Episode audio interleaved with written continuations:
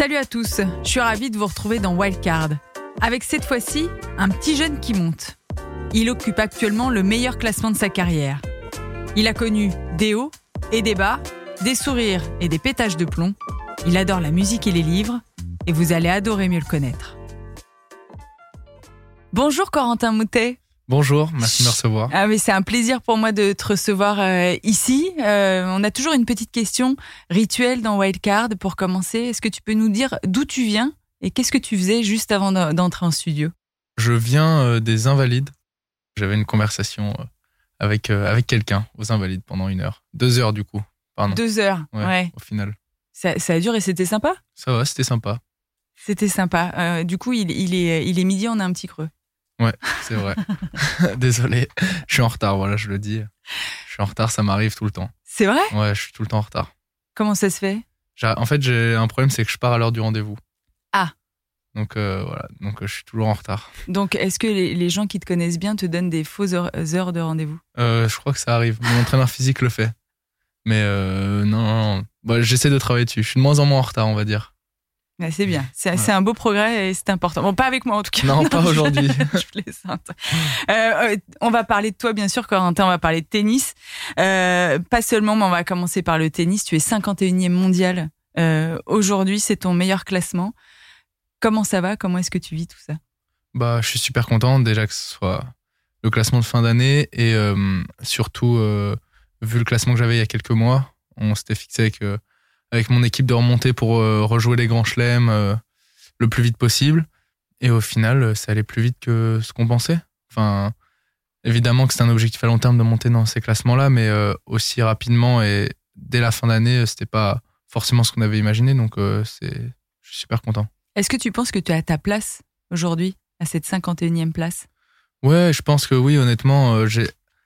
Quand on en parlait il y a quelques mois avec mes entraîneurs, je leur disais que quand je regardais le classement, je voyais plein de joueurs euh, dans ces classements-là, 60, 50, euh, et, je trouvais que j'avais rien à leur envier. Enfin, je leur disais, je pense que vraiment, je pense que j'ai ce niveau-là, je peux monter assez rapidement euh, dans ces classements-là après avoir pour la suite, parce que c'est un autre niveau et j'en ai joué beaucoup moins, mais il y a plein de joueurs que j'ai battus qui sont, qui étaient il y a 5-6 mois 50e, 60e, et du coup, je me disais que si je faisais les choses bien, il y avait aucune raison pour que j'y sois pas. Donc, donc non, je suis content d'être d'être parmi eux.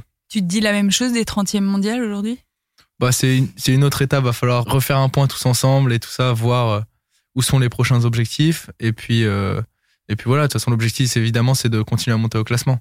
Mais, euh, mais, en tout cas, dans une première étape, je sentais que être 50e, je, je, pouvais le faire. On peut revenir sur le tournoi de Bercy qui s'est quand même bien passé pour toi avec ce match nocturne face à Cameron Norrie jusqu'à jusqu'à 3 heures du matin. Est-ce que c'est un kiff pour toi de, de jouer à Paris chez toi?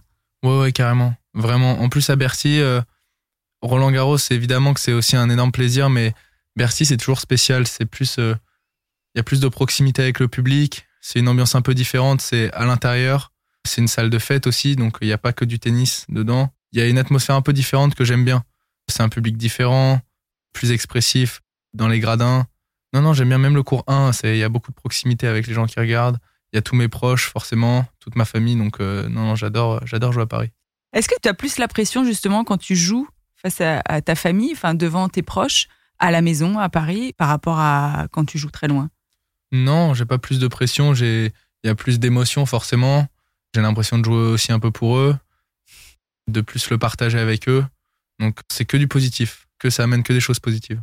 T'as pris du plaisir cette semaine à Bercy? Ouais, ouais. C'était une longue semaine au final parce que en venant des qualifs, c'était assez mhm. long avec euh, quelques jours de repos de temps en temps, ce match qui finit tard et tout.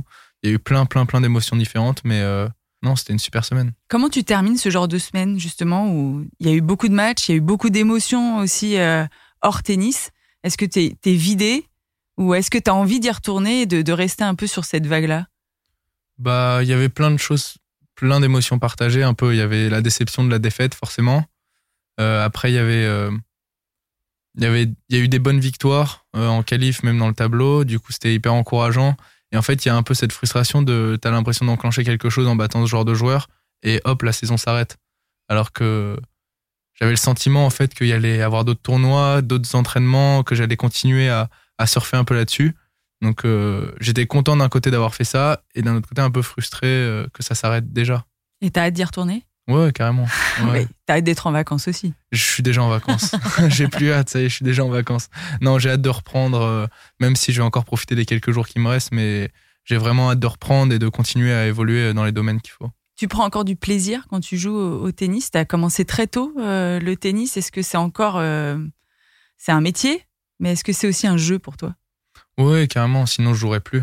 Si, si je m'amusais pas, ça, ça demande trop de choses pour. Euh, trop de sacrifices à faire que si jamais ça te plaît pas, c'est impossible, de les faire. Donc, non, non, je prends beaucoup de plaisir encore. Et puis. Et puis c'est évolutif. Au début, c'est le jeu vraiment pur et dur du tennis. Et petit à petit, en fait, c'est prends plus, enfin en tout cas de mon côté, je prends plus goût à ce que jouer un match de tennis me, demande. Euh, les questionnements intérieurs, les doutes, les remises en question, tout ça, c'est plus ça auquel euh, je prends vraiment goût parce que quand je prends du recul en me demandant si je faisais autre chose, j'aurais beaucoup de mal à le retrouver ailleurs en fait, toutes ces, toutes ces choses que je retrouve sur un terrain. Des fois, ça te fait peur de te dire, euh, bah, peut-être que je le ressentirai. Enfin, à un moment donné, tu ne joueras plus au tennis. ce côté de ne plus ressentir ce genre d'émotion Oui, clairement clairement, il y a plein de fois où ça me libérera de plein de choses. Euh, parce que c'est jamais que positif ou que négatif, ça me libérera de plein de choses le jour où j'arrêterai, donc je serai super heureux le jour euh, où j'arrêterai. Mais d'un autre côté, je me pose la question de comment je retrouverai euh, cette, ces émotions et cette remise en question, en fait, le fait de se remettre en question, se poser les bonnes questions, être honnête envers soi-même quand on fait les choses bien, moins bien constamment cette recherche d'évoluer, en fait, je me demande juste comment je le retrouverai une fois que j'arrêterai le tennis. Il y aura plein d'endroits, tu verras. Nous qui ne jouons pas en tennis, on, ressent aussi euh, ces émotions-là. Quelle est l'émotion la plus forte que tu as ressentie euh, au tennis? Est-ce que tu te souviens d'un moment que tu pourrais nous raconter où là, tu as, ressenti quelque chose de très fort? Il y en a plein, en fait. Il y a plein d'émotions différentes. Euh, il y a des matchs gagnés ou des matchs perdus, mais souvent, c'est la fatigue quand euh, on ressent des fatigues, des, enfin qu'on est super fatigué, en fait, qu'il y a quelque, ce quelque chose, euh, cette adrénaline, cette passion qui fait qu'on va jusqu'au bout, on va jusqu'au bout. Et euh, enfin, c'est difficilement descriptible, mais il y a plein de fois où je sentais que mon corps avait plus d'énergie pour avancer, même faire un pas, même quoi que ce soit. Je l'ai plein d'exemples. Bah, il y a Nori, c'est le plus récent, mais vraiment, je sentais que j'avais plus rien dans mon corps. Et en fait, il y a ce truc dans la tête euh, qui soit c'est un choix, soit tu le fais, soit tu le fais pas.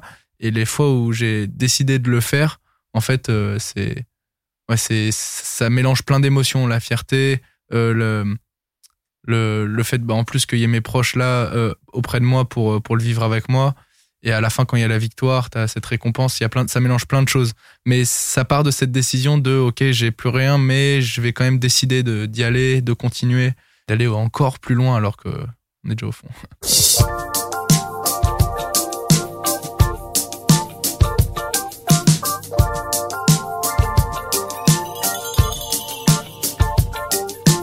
La gestion des émotions, c'est capital euh, dans, le tennis. Tu as déjà dit que tu n'aimais pas être heureux et que la mélancolie était un confort pour toi. C'est Arnaud Di Pasquale que tu as dit ça. On va écouter ce que tu lui as dit. Pour moi, la mélancolie, c'est pas du tout de la tristesse. Je sais plus qui dit ça, c'est Hugo, Victor Hugo, je crois, qu'il disait que la mélancolie, c'est le bonheur d'être triste. Et, je trouve que cette phrase, elle est hyper juste parce que, je sais plus c'est Victor Hugo, mais je crois que c'est lui, mais je la trouve hyper juste, la phrase, parce que c'est être créatif, je trouve, la mélancolie. C'est être créatif, effectivement, dans une ambiance un peu sombre, euh, quand même, un peu dark, mais c'est pas de la tristesse, c'est pas, j'ai pas envie de me suicider, rien de ça. Ah, tu nous rassures entre moi. non, en vrai, non. non, être heureux, c'est bien aussi. Ah. Mais je disais juste que, en fait, être, souvent, on me dit que je suis quelqu'un de mélancolique. Et c'était juste pour appuyer le fait que être mélancolique, c'est pas être triste. Même ma famille, tout, tout, le monde pense de temps en temps que je suis triste, mais en fait, je suis pas triste. Je suis hyper heureux. J'ai longuement discuté avec ta maman euh, hier, euh, qui euh, les premiers mots qu'elle m'a dit en me parlant de toi, elle m'a dit Corentin, c'est un hypersensible. Tu es d'accord avec ça? Ouais. si elle le dit, c'est qu'elle doit avoir raison. Vous en parlez beaucoup quand même, tous les deux. Oui, je suis sensible à ce qui m'entoure. Après, hypersensible, j'arrive à le gérer, dans le sens où ça m'affecte pas trop.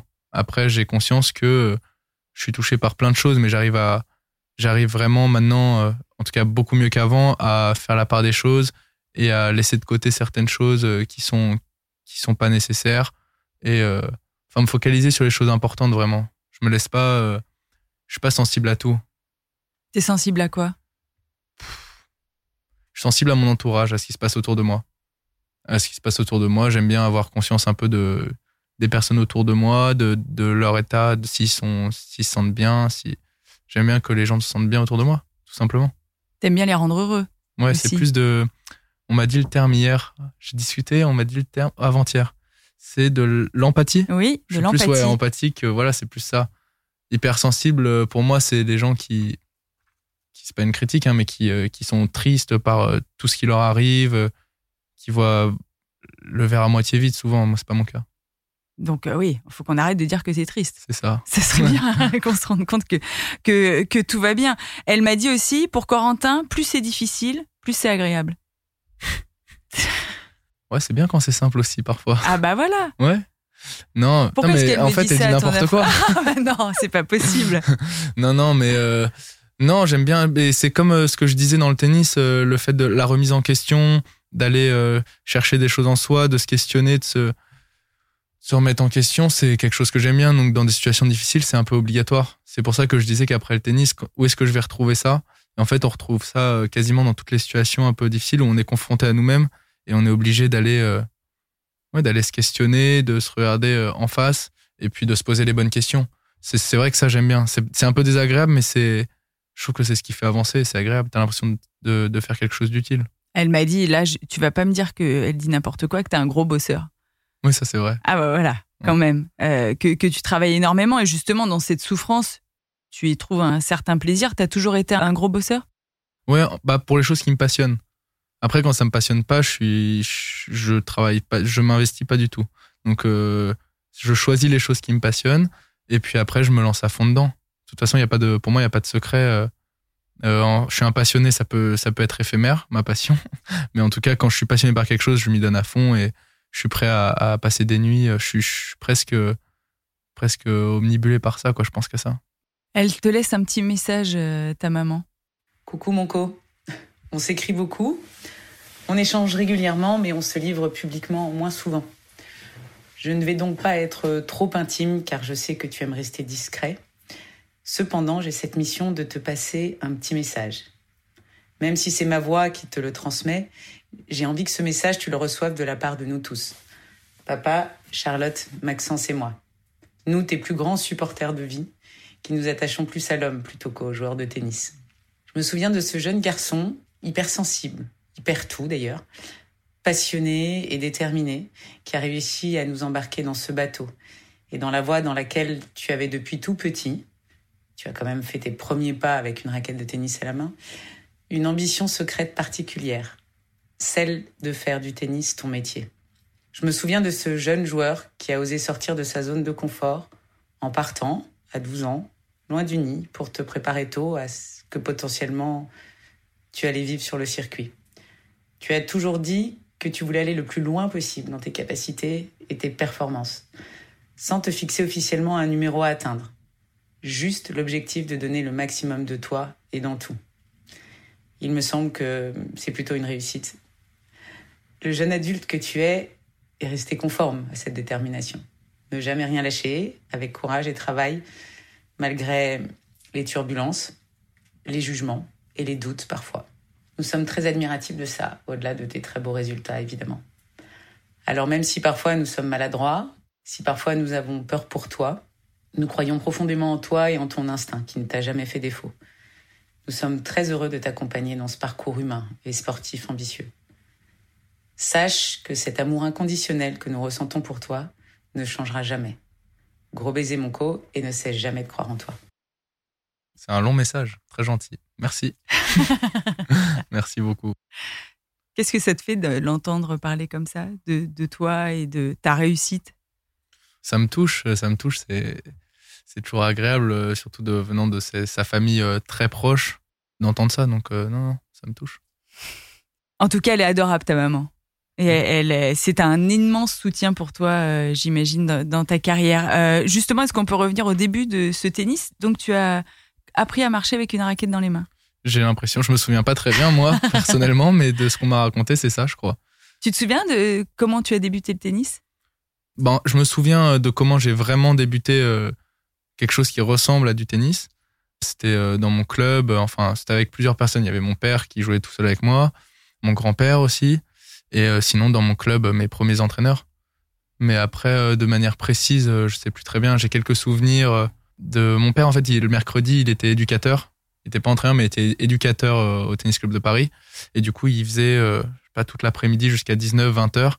Et du coup, moi, pour l'attendre, c'est lui qui me ramenait, je devais, euh, j'avais mon cours à 15 heures. Et du coup, je faisais euh, tout ce cours, en fait, 15h, 16h, 17h, 18h, 19h, jusqu'à temps qu'il finisse, jusqu'à temps que j'ai plus d'énergie et que j'attende au bord du cours.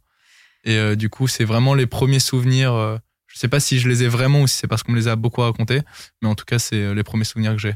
T'as tout de suite aimé le tennis? Je pense, ouais. J'ai, en fait, au début, tu joues vraiment avec avec tes amis, c'est quelque chose d'hyper convivial, donc c'est plus un moment où tu te retrouves mmh. avec euh, tes amis que vraiment le sport en lui-même. Je pense que c'est ça que j'ai apprécié au début. Et après, c'est la compétition. J'ai vraiment adoré la compétition dès que j'ai commencé. Du coup, tu t'es retrouvé à Boulouris euh, très jeune, à, 12 ans. On est quand même très jeune encore à 12 ans. Est-ce que ça a été difficile pour toi de, passer ce cap, de quitter sa famille pour se retrouver en pôle? Euh, On aime la compétition, mais on a une vie à se construire aussi. Ça n'a pas été trop difficile? Non, parce que moi, j'ai toujours aimé, euh, j'étais assez solitaire, donc j'ai toujours aimé faire les choses comme elle le disait d'ailleurs dans son message. J'avais toujours quelque chose en moi que je disais pas, mais j'avais j'avais envie de, de, choses, dont partir de chez moi pour faire du tennis. Je trouvais que l'idée était incroyable. Après, les premiers mois, ça a été super difficile. Je pensais pas que ça allait être difficile, mais ça a été super difficile. Qu'est-ce qui était difficile? D'être loin, d'être. En fait, j'étais confronté à la vraie vie entre guillemets d'adulte euh, alors que je l'avais jamais connue avant et que je croyais la connaître. Donc euh, c'est ça qui était compliqué. J'arrive dans un centre où en fait je suis le plus petit. J'avais ma zone de confort en fait qui était complètement cassée. J'arrive à 800 km de chez moi avec des gens que je connais pas, des entraîneurs que je connais pas. En plus, euh, un rythme différent. on allait nous emmener faire des footings après l'école alors qu'on n'avait pas mangé. c'est des trucs que j'avais jamais fait moi. Donc ça m'a. Au début, j'ai eu un choc en me disant, waouh, ça me casse ma zone de confort et tout. En fait, très, très vite, j'ai switché. En fait, c'est limite fait d'un jour à l'autre où je voulais partir, je voulais rentrer chez moi. Et du coup, je devais, je me souviens très bien, je devais rencontrer l'entraîneur, qui dirigeait le pôle France pour euh, le rencontrer et lui dire que je veux rentrer chez moi. Et en fait, quand je l'ai vu le lendemain, je lui ai dit, ah non, c'est parfait, moi je reste, euh, c'est bon. Et en fait, je suis resté tout le long et j'ai adoré après. C'était juste un déclic à avoir d'accepter le fait de créer une nouvelle zone de confort, de créer de nouvelles habitudes, de créer une nouvelle façon de fonctionner. Et ça, au début, euh, je l'avais pas eu, mais c'est pour ça que ça m'a fait du bien de prendre une claque et puis après de me poser et de me dire ok qu'est-ce qu'on fait maintenant?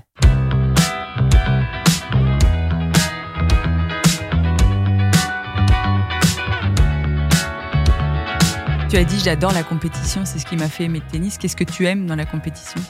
À part gagner, bien sûr.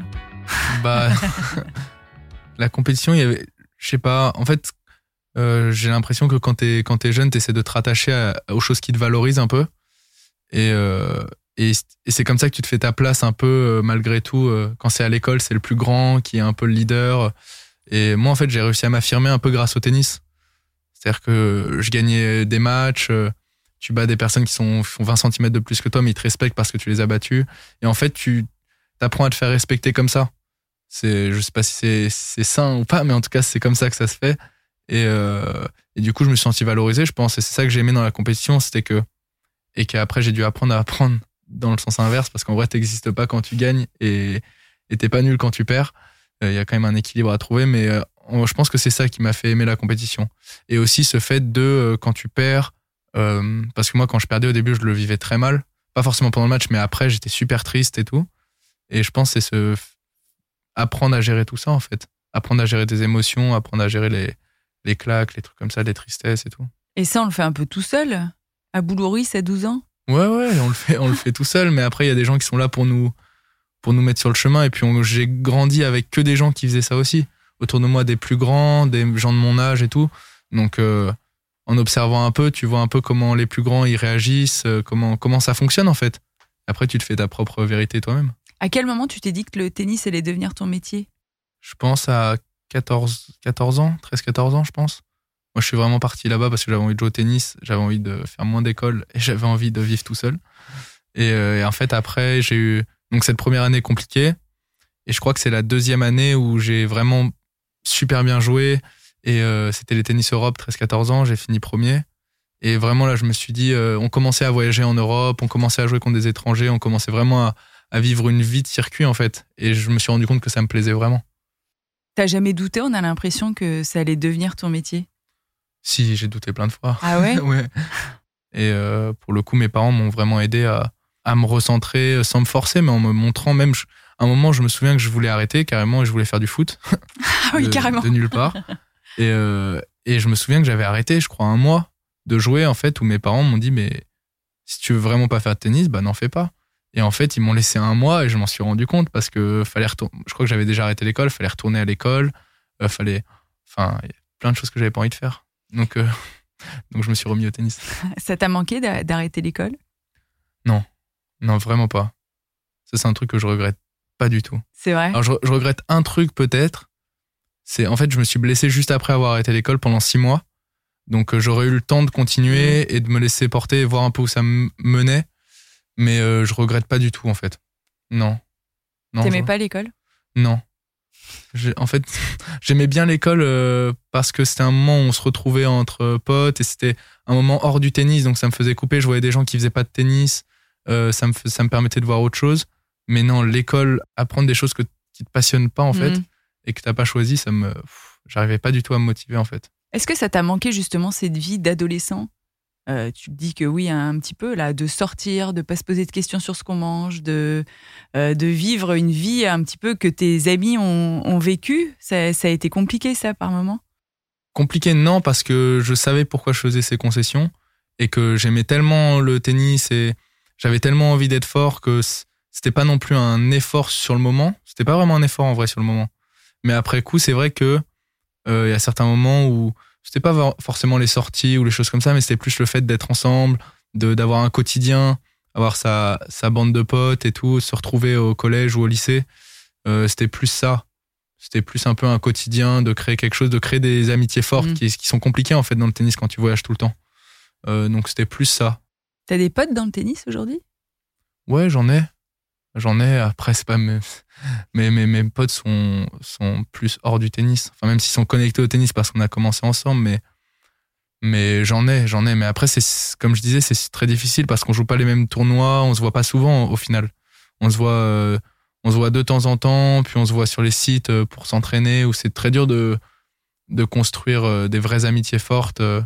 Ça se fera, je pense, après, une fois qu'on aura arrêté nos carrières, où on continuera à se voir, il y aura quelque chose qu'on aura en commun et on pourra passer plus de temps ensemble. Mais là, dans, dans l'instant T, non, c'est- compliqué quand même. On va revenir à- la jeunesse et à ce passage junior-senior. Tu vas marquer très vite tes points ATP. Euh, souvent, c'est un passage compliqué. Euh, junior-senior. Alors, et Mathieu, par exemple, lui, il gagnait tout en junior. Arrivé en senior, ça a été plus compliqué. Est-ce que, comment toi, tu l'as vécu, ce passage-là?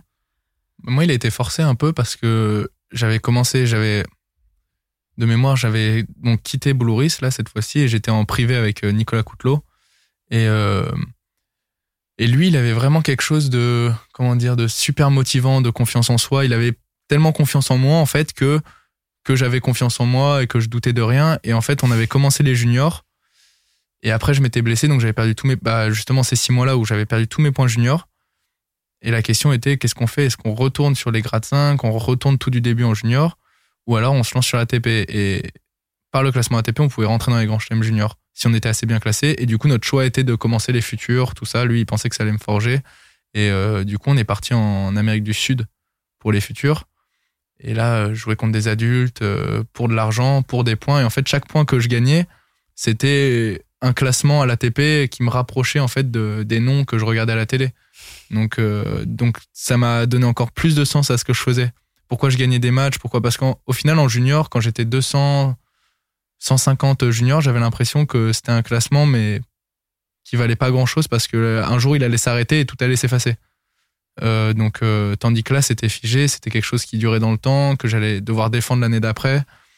Et euh, donc, c'est vraiment lui qui m'a fait croire que fait croire en moi et que c'était le bon chemin. Et pour moi, je, suis persuadé que c'était le bon chemin de commencer très tôt les futurs. Euh, j'ai gagné des matchs en plus. Et à partir du moment où tu prends ton premier point ATP, euh, tu commences à dire, bah, c'est parti, quoi. L'aventure, elle, com- elle commence. Et elle t'a plu tout de suite, l'aventure? Ouais, ouais. J'ai j'ai vraiment été super bien entouré, des gens qui m'ont donné goût au circuit, qui m'ont qui m'ont accompagné, qui m'ont fait. euh, enfin, pour moi, voyager partout autour du monde, ça a été toujours simple avec eux. Euh, enfin, c'était des adultes. Moi, j'avais 15 ans. Ils m'ont, il n'y avait pas de rapport euh, de hiérarchie. Ils se mettaient pas au-dessus de moi. Ils, étaient là pour m'aider. Et euh, non, c'était, ça passait super vite. C'était top. Tu te souviens de ce que tu as fait de tes premiers gains? Est-ce que tu as fait une folie ou pas? Non, je crois pas. Hein. Je crois pas. J'ai pas de souvenirs en tout cas. J'ai fait des folies après. mais euh, non, les premiers gains, je crois pas. Quelle folie? Lesquels sont avouables? Quelle folie euh, Je pense d'acheter des, chaussures ou des choses qui, ne valaient pas le coup d'être achetées. ouais, mais que tu étais content d'acheter sur le moment. Sur le moment. Quand même. Ouais, ouais, c'est le moment. c'est pour ça que c'est des folies. Tu les as encore, les chaussures ou pas? J'en ai, une. Ah bah oui. Elles sont pas mal. Elles sont pas ah, Au moins, il y a ça. C'est déjà ça. mais euh, non, non. Non, les premiers gains. Euh, mais je crois que je me souviens même pas euh, d'avoir l'impression de gagner de l'argent. Je regardais tellement les points, mon classement montait. Je crois qu'en vrai de vrai, je me souviens pas de regarder combien je gagnais d'argent.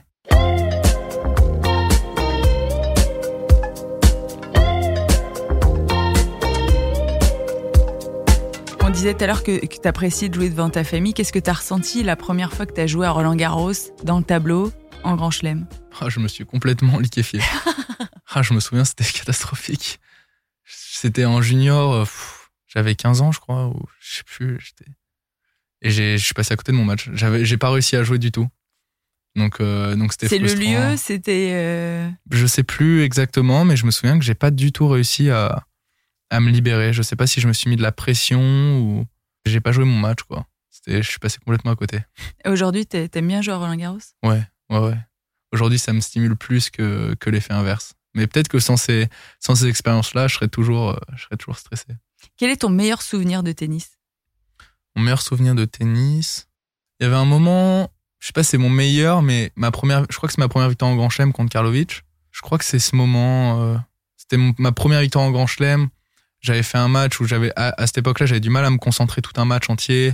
Euh, en plus là en grand chelem j'appréhendais que ça soit en 3-7 gagnant et je savais pas si je pouvais tenir physiquement et tout et de gagner ce match contre Karlovic, je me souviens il y avait toute ma famille et euh, je crois que c'est je dirais ça. Après on oublie vite euh, les émotions du moment mais donc je m'en souviens pas exactement mais non c'était un, un beau moment. Un bon souvenir face à un géant en plus. Ouais. On dit, on dit justement que toi tu es un joueur atypique parce que tu n'es pas de, tu fais pas deux mètres quoi. Est-ce que c'est quelque chose, c'est un qualificatif qui te convient? C'est un joueur atypique, Corentin Moutet. Bah, je pense qu'on est, il y a beaucoup beaucoup de joueurs atypiques, mais euh, non, en vrai atypique, euh, je sais pas, je sais pas ce que ça veut dire en fait euh, C'est pas, pas, standard quoi, c'est ça, qui ne répond pas aux standards de la, ouais, voilà. Bah, je pense ça comme un compliment, à vrai dire. Quels sont tes objectifs aujourd'hui? Hmm. Si tu les as déjà fixés. Mes objectifs sportifs, ils sont de d'arriver à jouer sans être blessé, quoi, d'éviter les blessures, de jouer des années complètes et de vivre de la meilleure manière possible le circuit. Vraiment d'être apaisé, de trouver, euh, de trouver un équilibre avec mon équipe, euh, trouver un truc agréable où on voyage et en même temps on continue à travailler dur et être ambitieux. Est-ce que tu t'es fixé à un classement? Non. Non. Non, pas vraiment. Là, on voulait, je voulais finir l'année dans le top 50. je me suis raté d'une place. Mais euh, c'était l'objectif pour cette année. Euh, on essayait d'être réaliste et euh, même si c'était compliqué, on n'était pas loin. Mais en tout cas, bah pour le moment, en vrai, on n'en a, a même pas parlé de toute façon. Donc peut-être qu'il y aura des objectifs de classement. J'attends d'en reparler avec mon équipe. Dans quel domaine tu as envie de progresser? J'aime bien dire que mon objectif, c'est de trouver la paix mais c'est pas parce que je suis je, l'ai pas c'est juste que trouver une, une, sorte de paix en continu quelque chose de où tout, tout le monde est apaisé et c'est quelque je sais pas on est on est on est tous euh, tous bien tous je sais pas quelque chose d'apaisé. De, tranquille voilà de, de tranquille où on peut euh, derrière travailler librement. T'as l'impression que c'est difficile ça de trouver justement cette sérénité euh, de tous les jours? Ouais c'est dur parce qu'il y a beaucoup de bruit. Il y a beaucoup de bruit euh, on est quand même assez exposé. Mm. Donc euh, c'est assez dur de même qu'on le veuille ou non, moi je lis rien, je, je, regarde rien sur moi, mais malgré tout, il y a toujours des choses qui nous arrivent, il y a toujours et donc mon but c'est d'essayer de trouver quelque chose de une sorte de bulle en fait où euh, tu peux ça veut pas dire qu'il faut être fermé, mais euh, mais trouver un truc de tranquillité en fait pour un peu s'écarter de tout ce bruit. Ça t'embête justement tout ce qui peut être écrit sur toi ou dit Bah pour moi non. Alors ça fait jamais plaisir, ça c'est sûr, mais pour moi j'ai appris à que ça soit du négatif comme du positif, j'ai appris à, m'en détacher parce que les gens qui m'encensent quand je gagne un tournoi, en fait, euh, avant que je gagne le tournoi, la semaine d'avant, j'étais la même personne. Donc euh, j'ai appris quand même avec le temps, mais c'est pas, c'est assez récent, mais de de pas me laisser flatter par euh, par les compliments ou par les choses bonnes dites sur moi et à sens inverse aussi les, critiques négatives en fait parce que sinon si jamais on pointe toujours le mal ou le bien bah on a toujours quelque chose à dire et c'est jamais c'est jamais neutre. Donc il y aura toujours quelque chose à dire sur moi je suis pas parfait euh, mais euh, c'est plus pour euh, pour mon entourage en fait qui est pas habitué à ça. Quand mes parents ils lisent des choses sur moi et qu'ils ont pas pu voir les, les vidéos ou qu'ils ils lisent juste des titres ou des choses comme ça t'entends les articles ils sont durs les paroles des gens t'entends sur les réseaux ils sont durs moi j'ai appris à vivre avec parce que ça fait partie de ma vie mais ça fait pas partie de la leur donc donc, de temps en temps, je pense que c'est dur pour eux. J'essaie de les préserver, mais c'est pas facile. Tu es conscient aussi qu'il y a eu des images de toi qui pètent des plombs sur les, les cours. Évidemment, les gens vont retenir ça. Est-ce que ça te met en colère des fois, justement, qu'on ne retienne que ça de toi? Ça m'a mis en colère longtemps, où tu as envie de rétablir une vérité en disant, en te justifiant de ouais, mais j'avais j'avais mes raisons et tout. En fait, j'ai envie de dire, c'est moi. C'est trop tard une fois que les choses sont faites. Il y a que moi et moi-même en fait et mon équipe pour dire ok t'as mal fait les choses t'as bien fait les choses. La prochaine fois faudra gérer d'une façon différente t'apprendre tes erreurs. Mais en fait le seul truc c'est que où j'avais envie de rendre justice avant c'est quand tu vois les titres le lendemain et que personne a vu ce qui s'est passé. Et il se il se fie juste à un article à quelques lignes et il tire des conclusions là-dessus sur la personne que t'es sur tout ça. C'est juste ça mais en fait euh, peu ça a peu de valeur parce que c'est des personnes que je connais pas et c'est des personnes qui pourront avoir le, la vie inverse si jamais demain je gagne des grands titres. Donc c'est c'est eux qui se font piéger par le résultat en fait.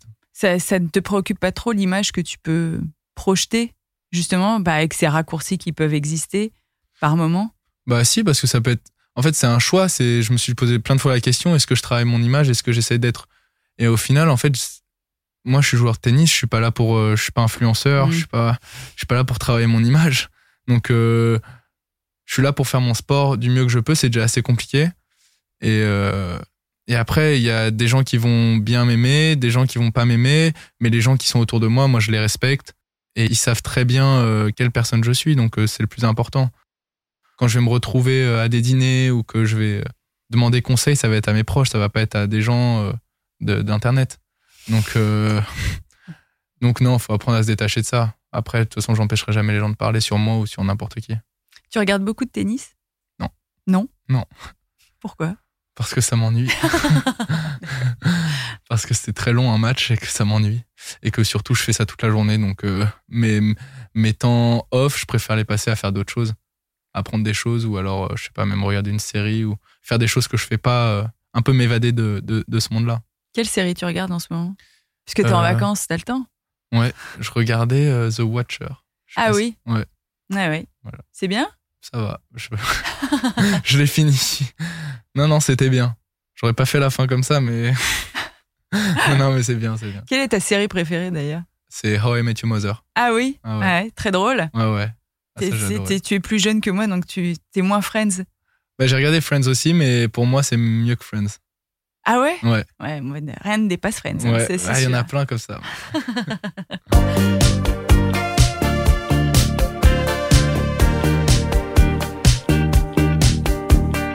T'as raconté que tu te prenais pour Gaël mon fils quand tu jouais avec ton père par moment. Bah en fait avec mon père, je sais pas si je l'ai déjà dit ça, mais avec mon père on avait une table de ping-pong et euh, je faisais des tableaux entiers de tournois avec plein de noms et en gros c'était lui contre moi et on, on jouait tous les matchs. Donc euh, on était obligé d'imiter le joueur qu'on était. Donc évidemment je prenais toujours le joueur qui m'arrangeait. Et lui, il se retrouvait à devoir imiter des, des Lubicic ou des. J'ai rien contre Lubicic, mais contre des joueurs un peu moins, un peu moins sympas. Et toi, alors toi, t'étais Gaël, mon fils, euh, Joe Wilfried Songa, tout Moi, j'étais, ouais, mon fils, Songa, Nadal, Federer. Des, des, gens que t'as regardé à la télé quand même plus petits et que t'as retrouvé sur le circuit après. Ouais, c'est ça. Ça, c'est quand même. Euh, ça doit être assez impressionnant, non? Ouais, ça, c'est quelque chose. C'est bizarre au début de, de jouer contre les, joueurs que tu regardais à la télé. Ça, c'est très bizarre. Parce que quand j'étais petit, Nadal, je pensais pas que je pouvais le croiser un jour dans la rue ou quoi que ce soit. Je pensais qu'il il existait que sur un terrain de tennis et qu'en dehors du terrain, je sais pas, c'était, il avait une couverture ou j'en sais rien. Pour moi, c'était juste des personnages de fiction un peu. Mais euh, non, ça faisait bizarre au début. Ça m'a fait bizarre aussi avec les arbitres que je voyais à la télé et une fois qu'ils m'ont arbitré, euh, enfin je sais pas, ça, ça faisait bizarre. J'avais l'impression de d'être dans la télé que je regardais. Mais maintenant, c'est bon, je me suis habitué. c'est bon, ça va. Tu croises Raphaël Nadal régulièrement. Ouais, bon après, ça me fait toujours bizarre de croiser Nadal, mais euh, la plupart des autres joueurs, euh, c'est bon. Quel est le meilleur joueur du monde aujourd'hui pour toi? Hmm, Sans parler de niveau, enfin, pour moi, c'est Nadal. Dans les compétences, euh, c'est Nadal. Enfin, le, de tous les joueurs que j'ai joués, c'est contre Nadal que j'ai trouvé que il y avait le moins de failles. Il renvoie tout. Ouais, il fait tout bien. Il fait tout bien. Il n'y a, pas un, défaut. Et quand tu vois un Carlos Alcaraz ou un Holger Rune aujourd'hui à remporter des, grands tournois, qu'est-ce que ça t'inspire? Ils sont très jeunes. Est-ce que tu te dis, mais attends, pourquoi moi je suis pas là? Euh, Non, en vrai, enfin, ça m'inspire, oui, parce que ça montre que tout est possible, peu importe l'âge, et que dès aujourd'hui, c'est possible de faire des, des grosses performances. Non, après, chacun, chacun son chemin, chacun son, son rythme.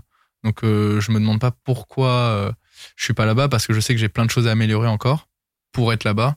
Donc euh, non, chaque chose en son temps et puis voilà. On verra bien ce que ça donne. on va écouter un peu de musique, de ta musique. Allez.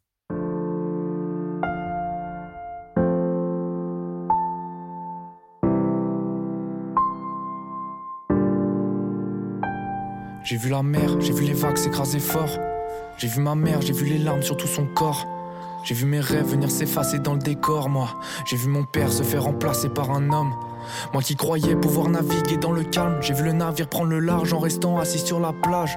Noé ma page, inondée par les images de mon passé, de mon présent, des cicatrices qui vieillissent mal. J'ai eu envie de vivre ma vie, envie de la détruire. J'ai vu ce nuage triste devenu gris par la déprime, un soleil ivre effacé par la nuit. J'ai vu apparaître la lune comme une éclaircie sous la pluie.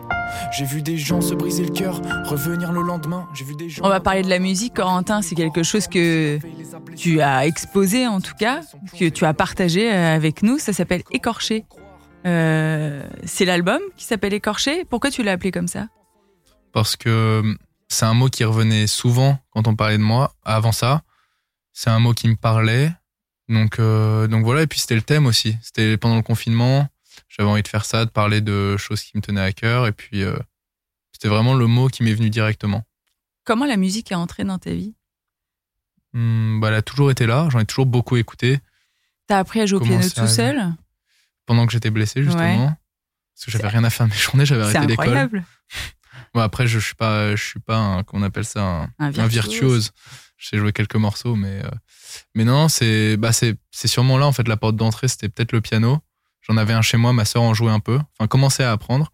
Et quand je me suis blessé et que j'avais plus l'école, plus le tennis, euh, bah du coup je passais mes journées à, essayer d'apprendre des morceaux. Comment tu composes? Tu composes encore aujourd'hui ou Non. non. Bah, enfin, j'ai jamais composé. Bah là quand même. C'est pas moi au piano. Non, mais t'as fait la chanson. Ah oui, oui, oui. Ah, mais après, j'ai commencé à écrire après. J'ai commencé à écrire juste pour me vider la tête.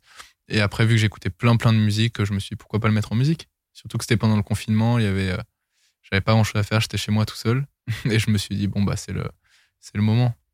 Comment, euh, comment est-ce que tes proches ont accueilli ces compositions? Bah, C'était les premiers, euh, les premiers à écouter. C'était les premiers à écouter. C'était, c'est dur, en fait, de, je m'étais pas rendu compte, mais de mettre quelque chose publiquement, c'est dur au début. Donc, le premier que j'ai mis publiquement, je sais plus ce que c'était, mais mais c'était un énorme pas où j'avais besoin. Je me disais, mais ça se trouve, c'est nul. Comment les gens vont, vont le prendre? Puis, en fonction de ce que tu dis, euh, tout est interprété. Euh, tout est interprété. Donc. Euh, T'aurais préféré le garder pour toi? Non, je suis content parce que ça fait partie de moi. Une fois, c'est bien de faire un, un, EP. Mm. Ça m'a permis de dire les choses à ma manière, sous la forme dont j'avais envie. En musique, c'était parfait. Quels sont les artistes qui t'inspirent? Parce que tu écoutes de la musique, forcément. J'écoute beaucoup de musique, ouais. Il y en a plein. Plein, plein, plein. Donne-moi des noms. Louvresval, qui d'ailleurs nous a quittés il y a pas longtemps. Mais euh, c'était un artiste, euh, ouais, un artiste de dingue. C'était un, vraiment, s'il y avait un artiste euh, qui m'a beaucoup, beaucoup inspiré, les, enfin beaucoup inspiré, que j'ai beaucoup, beaucoup écouté les dernières années, c'est lui. Louvresval, après, il y en a plein. Plein, plein, plein. Mais lui, vraiment particulièrement. Et si, et Damien Saez aussi. Ça, j'ai, j'ai eu trois ans où j'écoutais que lui. C'est d'ailleurs là que la mélancolie est arrivée. ça va nous dire voilà. Tu vois, elle revient quand même euh, régulièrement, quoi. Il y aura un second album? Non. Non? Non, c'est pour ça que j'ai dit qu'une fois c'était bien. Une fois, une fois c'était pendant le confinement. Et puis, euh, en vrai de vrai, c'est pas mon métier. Ouais. Donc, euh, j'ai pas le temps d'en faire. mais je continue à en écouter. Ça m'intéresse énormément, mais j'ai pas mille choses non plus à dire. C'était bien d'écrire un truc. j'ai dit tout ce que j'avais à dire et puis c'était. Voilà, ça fait le taf. Il y a eu la musique et il y a eu le poker aussi. On peut t'écouter sur le, sur le poker. Je sais même pas vraiment honnêtement pourquoi j'ai commencé, mais dès qu'on commence, on se rend compte de toute la dimension déjà mentale, de l'emprise qu'on peut avoir sur une table ou, à contrario, l'emprise qu'il peut avoir sur nous. Et puis euh, même gérer ses émotions. Quand on joue en live, moi j'ai joué de temps en temps en live et c'était qu'avec des amis. Quand t'as des bonnes mains, euh, c'est dur de contrôler ses émotions. C'est vrai ça. Poker face. Ouais, confinement aussi. Hein. Le confinement m'a fait découvrir plein de choses en fait. Mais euh, ouais, ouais. c'était sympa de découvrir euh, ce sport. Tu, tu joues encore ou pas du tout? Je joue plus. Enfin, j'ai rejoué une, une, ou deux fois euh, récemment, mais non, je joue plus. Ça demande beaucoup de temps, mais j'ai énormément joué. Énormément joué confinement et après le confinement. Qu'est-ce qui te plaisait dans le poker? Euh, mais alors tu jouais, tu jouais pas avec des vrais gens, tu jouais en ligne? J'ai fait les deux. Ah ouais? Ouais, j'ai fait les deux. J'ai joué en live, j'ai joué euh, en ligne. Et euh, ce que j'aimais bien, c'était la réflexion.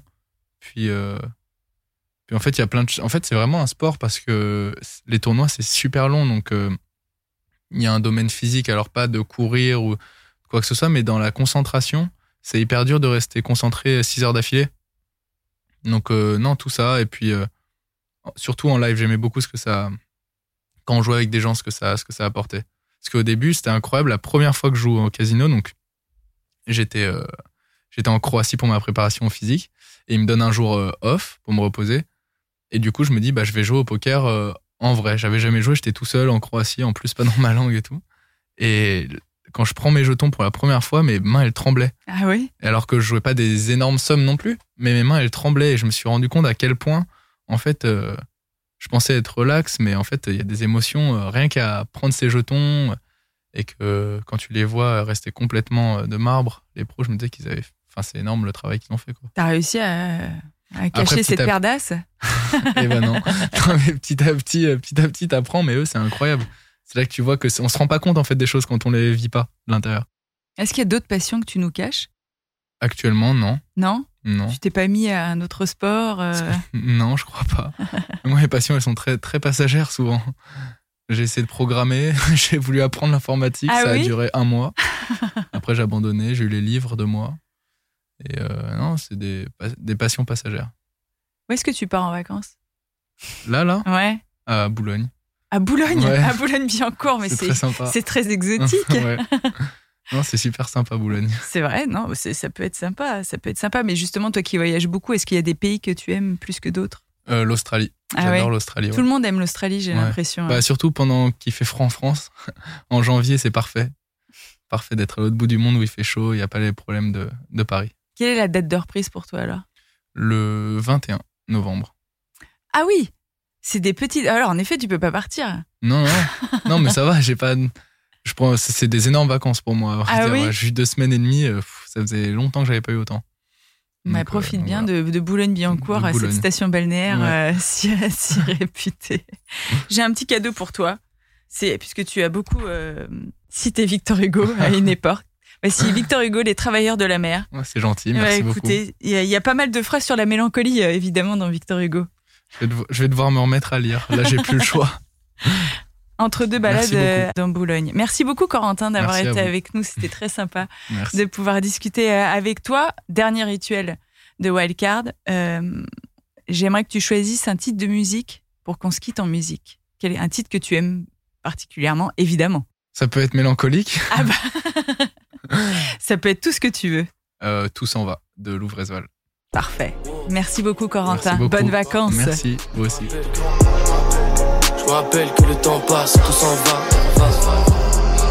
Je me rappelle. Je me rappelle. Je me rappelle que le temps passe, tout s'en va, va, va.